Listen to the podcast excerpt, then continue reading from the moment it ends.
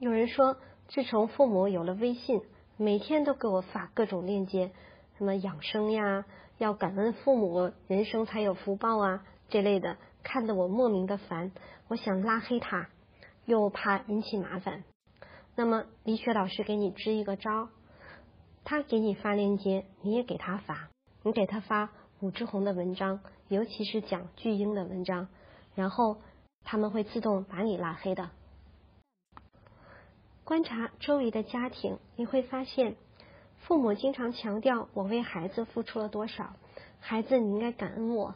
这样的家庭，他都是冷漠的、压抑的、沉重的。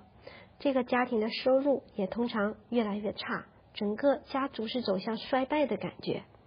而反过来，那种能够感恩孩子，觉得孩子给自己的爱和宽容比自己给孩子的要多得多。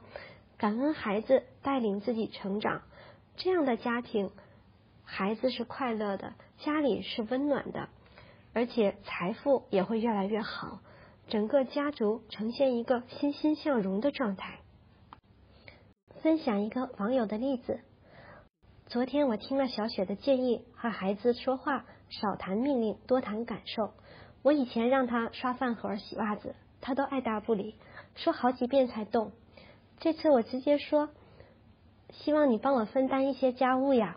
结果孩子居然很温柔的回答：“好的。”另外一个例子，以前我总是控制孩子睡觉的时间，到点就催他赶紧睡觉。现在我彻底给他自由，允许孩子想几点睡就几点睡。如果我有精力，我就陪他玩。有一次我很累，我说：“宝宝，妈妈很累了，要早点休息。”你想玩就玩，妈妈先睡了。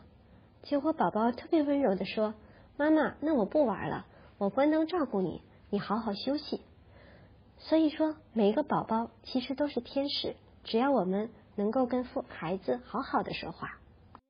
读者提问：九岁男孩，我们跟他说过多少遍了，他就是不记得尿尿的时候要把马桶圈掀起来，气死我了，怎么办？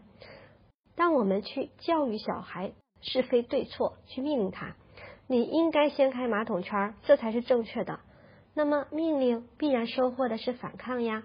如果我们跟孩子讲事实、讲感受，说妈妈是女人，尿尿的时候得坐在马桶上，那如果你尿尿的时候不把马桶圈掀起来，妈妈就可能会坐到你的尿液，所以能不能帮妈妈忙啊？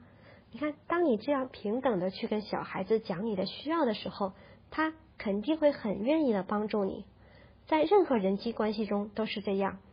当我们不去教育是非对错，不去命令对方，只是讲事实、讲我的需求，我们就容易收获一个轻松、愉悦、合作的关系。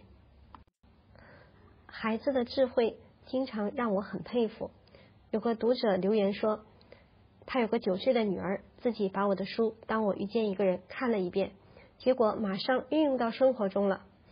当妈妈失控的时候，这个女儿说：“妈妈，原来是你在童年的某个时候没有被善待，我来抱抱你吧。”然后这个小妹妹出门在机场要买那个特别贵又没有用的东西，姐姐就会安抚妹妹说：“亲爱的妹妹，你值得拥有世界上所有美好的物品。不过这一次我们能不能先不买这个？因为这一项咱们可能没安排进来。”看这个。九岁的孩子把我书中的例子和看待问题的视角都内化到心中，而且能够灵活运用。当我们想要教育孩子的时候，真要想一想，我们的智慧真的比孩子高吗？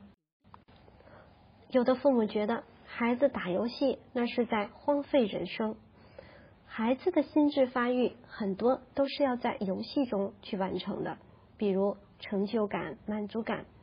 而成年人他需要在现实中去自我实现。如果我们在童年中没有被干预的，在游戏中可以尽情的体验，那么长大之后我们就会打游戏没有兴趣，因为我们觉得那个虚拟的成功是浪费时间。但是小时候被严格限制打游戏的，他就会在成年以后依然沉浸在这个虚拟的世界中，去寻求虚拟世界的成就感。这才是真正的荒废人生。